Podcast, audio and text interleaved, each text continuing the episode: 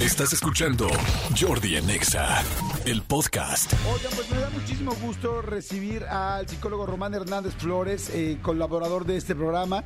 Y este, hace unas semanas ya hicimos un tema bien interesante, bueno, tocó un tema muy interesante que era la soledad.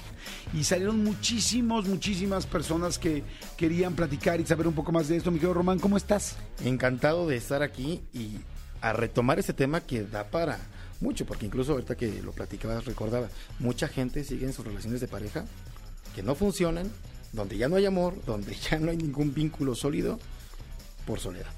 Por no sentirse solos, ahí sigue. Sí, exactamente, solamente por no estar solos. Este, bueno, la idea es que nos digan lo que quieran, comentar al 5584 11 1407, que nos manden un WhatsApp, por favor, y que nos digan este si tienen alguna situación de la soledad, si la están o sea, si la están viviendo y si la están viviendo cómo la están enfrentando o si la están sufriendo para poder este ayudarnos aquí. Decías en la ocasión pasada que platicamos que lo más importante era aceptar, primero, que sí tienes miedo a la soledad, si es que lo tienes, ¿no? Evidentemente. Y segundo, ver cuál es tu situación para ver si hay cosas que se pueden cambiar o modificar para estar menos solo. ¿Es así o me regreso? Así es, no, es, es correcto. Fíjate que no, es lo mismo, como esto lo decía esa ocasión, no es lo mismo estar solo que sentirnos solos. Ahora, el, miedo a la soledad, nuevamente lo, quiero compartir, es algo que todos vamos a experimentar en mayor o menor medida, pero que tampoco el miedo está activo 24/7. Así es que eso es un punto muy importante para empezar a identificar bajo qué circunstancias tengo este miedo o hasta pavor a la soledad o, por estar quedándome solo. Porque hay personas que pueden estar sin ninguna otra persona en su casa y sentirse muy a gusto, pero hay personas que se sienten solas cuando manda mensajes y no le contestan. Tenemos que identificar bajo qué circunstancias se activa este pensamiento y al mismo tiempo este sentimiento de la soledad. Y aunado es qué estoy interpretando, porque lo que nos hace sufrir es la interpretación nadie me quiere. Todos me odian, mejor me como un gusanito. No, pero si nadie, me, nadie me quiere, ¿qué más, perdón? Nadie me quiere, nadie me valora, nadie me ama, siempre me hacen a un lado, no soy importante, seguramente también ya me cambiaron. Y esto, estas frases, es muy importante escucharlas, para eso hay que estar solos, porque cuando yo escucho estas frases, puedo preguntarme algo mucho más interesante a mi modo de ver. ¿Dónde lo he escuchado antes? ¿Dónde aprendí?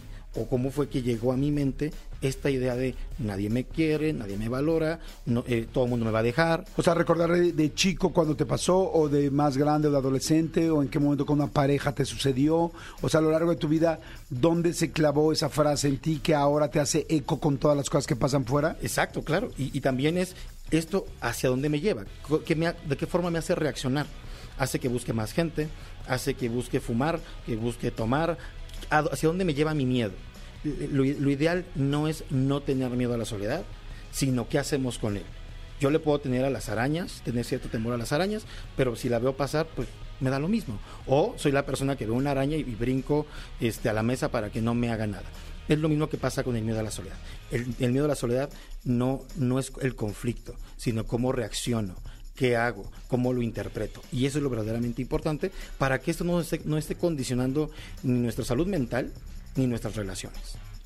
Me encanta. A ver, hay mucha gente que está mandando mensajes. Dice, hola Jordi, qué bueno que está Román. Yo siento que mi familia no encajo, pero en otros grupos sí. Me duele mucho que mi familia no me tome en cuenta, sabiendo que soy una hermana e hija soltera. Con cuatro hijos no es nada fácil. Y en vez de que estén conmigo me siento rechazada. Nunca me toman en cuenta. ¿Qué le podrías decir? Yo, creo que algo muy importante que pasa en los hogares es que, como lo decíamos la vez pasada, siempre hay alguien que piensa, eh, piensa diferente. Y ahí yo puedo dar mucha información de mi vida personal. A veces no, concordamos en cómo se lleva la economía, en la religión, en el tipo de relaciones que podemos llegar a tener, pero creo que no en todo podemos estar distantes de la familia. Habrá temas en los que podamos compartir, habrá situaciones en las que podamos integrarnos. No, ahora, este tema de todo siempre, nunca, nada, siempre nos, nos deja ver que hay dolor. Claro. Entonces, más bien podríamos decir, yo esperaría que mi familia me tomara en cuenta, pero ¿qué tanto le has dicho a la familia? Exacto. ¿Qué tanto lo has platicado? Porque a veces nos quedamos con la idea. Es como cuando a veces alguien dice, ah, es que se me quedó viendo y me barrió. ¿Quién te dice que te barrió? ¿Y, qué estás interpretando con eso? ¿Que te está mal mirando? ¿O te barrió porque le pareciste muy guapa, muy guapo? O sea, siempre hay que revisar cómo estoy interpretando la, situación. ¿Estoy interpretando que mi familia piensa diferente a mí y no me quiere?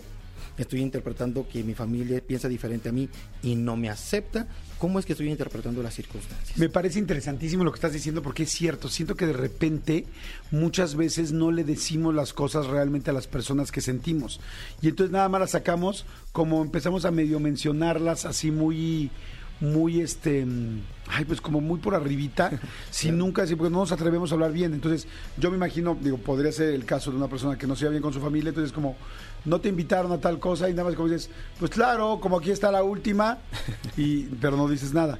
O sea no dices nada concreto no y es como ah o sea ya no había tamales o sea hubo tamales para todos menos para mí para mis hijos no pero nunca dices real entonces, como que siempre lo estás diciendo, entonces quizá nadie lo toma en serio o nadie le pone la atención de lo que te está doliendo. Sin embargo, tú podrías eh, decir un día, oigan, al final de una comida, necesito platicar con ustedes. Y dicen, ay, güey, ¿no? Y es, oigan, Claro. siento que yo veo por todos los demás y no me siento igual de incluida en la familia. Siento que de repente, casualmente, siempre a las que se les olvida hablarle, a la que nunca la invitan, a lo que nunca tal, a la que siempre está en segundo plato, de segundo plato, soy yo. Y la verdad, yo intento siempre estar cerca de ustedes y ver por ustedes. No es algo que ya traigo desde hace mucho tiempo y no lo quiero decir nada más a medias tintas. Les quiero decir, me duele y me lastima y, y me gustaría que me ayudaran a, a no sentirme así, porque Claro. son mi familia. Sería como, wow, me explico. Y entonces quizá la familia te podría contestar algo que a mí ya me pasó alguna vez platicando algo muy privado con mi familia de este estilo, este, que me dijeron algo que yo no tenía ni la menor idea. Y entonces este, le podrían decir, oye, no, es que como tú eres la que tiene el esposo, que le va muy bien, es que como tú tienes todo, pues como que pensamos que, que no te hace tanta falta irte al parque o a la feria de Chapultepec ese fin de semana con nosotros y se olvidó. Entonces ella puede decir, oigan, que tenga ciertos recursos no significa que no me sienta desplazada cuando me llaman, porque puedes tener todos los recursos del mundo o no, pero yo lo que quiero es estar con mi familia. Claro. Entonces ya entenderás a veces por qué estas razones, pero si no lo hablas, si no lo abres, no hay manera de que te digan del contrario qué está pasando. ¿me Sí, claro, no va a haber un entendimiento. Exactamente. En muchas ocasiones hay una frase que dice, muchas veces tuve problemas en la mente que nunca existieron. Ajá. ¿no? Y la mayoría de los problemas que ocurren en, en el día a día tiene que ver con los eh, con la forma en cómo estamos interpretando las circunstancias y a todos nos pasa. Yo recuerdo ahorita que platicabas de unas experiencias, en algún momento yo decía, mis amigos ya no me toman en cuenta, o sea, ellos ya hacen sus fiestas, sus reuniones y ya ni me avisan. Y un día pasó esto que tú estás mencionando, dije, "Oye, yo, yo percibo", le, de- le decía a ellos tal cual. Está pasando o es mi imaginación Exactamente. que ya hacen sus planes y no me toman en cuenta. Y lo que escuché fue algo que a mí me gustó mucho y decían ellos, es que tú siempre te la pasas entre el viaje, entre la consulta, entre los proyectos, entre tu familia y no te queremos presionar.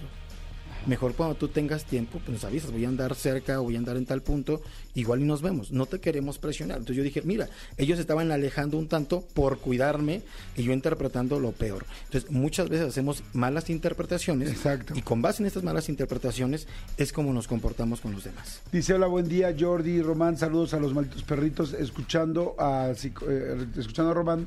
A mí me gusta mi soledad, no todo el tiempo estoy sola, pero me gusta, la disfruto y es un rato conmigo, además de escuchar a Jordi Nexa.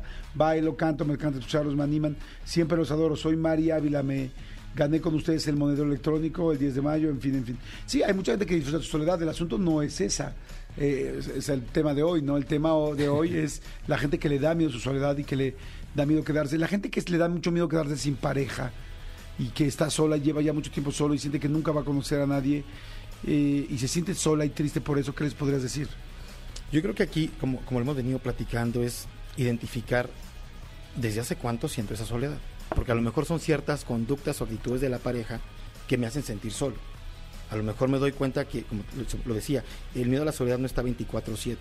Pero a lo mejor me siento solo en mi relación porque no me toman en cuenta, porque hace planes y no me avisa. No, o porque no tiene. Exacto. La gente que no tiene especial, específicamente, perdón. Ah, ok. Yo creo que hay personas que, que están sin pareja y están muy a gusto, ¿no? Dicen, a lo mejor actualmente estoy en una etapa de mi vida donde me siento pleno o plena sin pareja. Hay personas que están sin pareja y de pronto en su mismo miedo a la soledad, lo que hacen es buscar desesperadamente con quién estar, ¿no? Y esas son las personas que terminan y la pasan muy mal. ¿No? Porque al, al yo buscar a una pareja desde la desesperación, porque no me quiero sentir solo, pues usualmente eso va a traer grandes consecuencias. Yo, yo lo que siempre digo es, no, no dejemos que nuestro temor a la soledad nos lleve a estar en situaciones o relaciones que no funcionan, ¿no? Y también, no porque no la tenga, me voy a ir a recluir a mi casa y estar como amargado o triste. Creo que de pronto hay etapas y si de pronto no llega una pareja, qué bueno, quizá más bien no está preparada para recibir una pareja. En un momento alguien me decía, es que yo quiero una pareja madura y una pareja que sea recíproca y una pareja que me ame realmente. Yo le decía, ¿y tú? ya te amas profundamente y tú ya te aceptas y tú ya te valoras porque en la medida de el amor que uno se da es el amor que uno va a recibir de una pareja. Claro.